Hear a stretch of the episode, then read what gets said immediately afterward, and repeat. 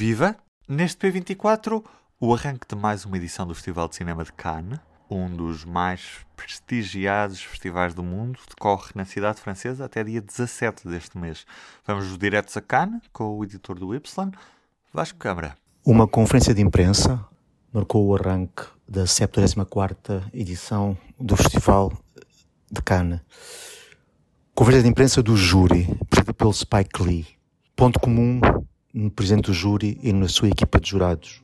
A ideia de que há muito tempo não iam ao cinema, na sua função de júri, é isso que vão fazer, ir ao cinema em sala. Saudades do festival e todos eles marcados pela sua história. Quer sejam o presidente do júri, quer o realizador Kleber Mendonça Filho ou um, a atriz Maggie Gyllenhaal. Antes de tudo, P24. O seu dia começa aqui.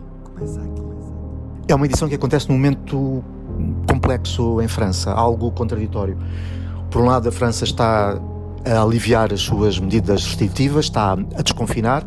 Neste momento, por exemplo, não é obrigatório andar de máscara na rua. Um, e, mas, por outro, por outro lado, olha para o cenário em volta, para alguns países, como Portugal e Inglaterra, e vê sinais de que uh, a, a, quarta vaga uh, vai chegar. O festival espelha um bocado essa, essa contradição, porque tanto temos medidas sanitárias a obrigar os jornalistas um, a fazerem o despiste do vírus de 48 a 48 horas, Uh, ou então a apresentar o certificado de vacina, tudo isso para entrarem, por exemplo, no centro de imprensa, como por outro lado, duas das suas maiores salas, a sala Debussy e a sala Lumière, que levam mil e tal espectadores, não exigem qualquer certificado, qualquer teste para os listas uh, poderem entrar. O filme de abertura, Annette, de Leos Carax, banda sonora dos Sparks, dispersão de Adam Driver e Marion Cotillard. First time I fell in love. Woke up next to the girl and escaped fast and far. Ao final do festival serão os filmes portugueses.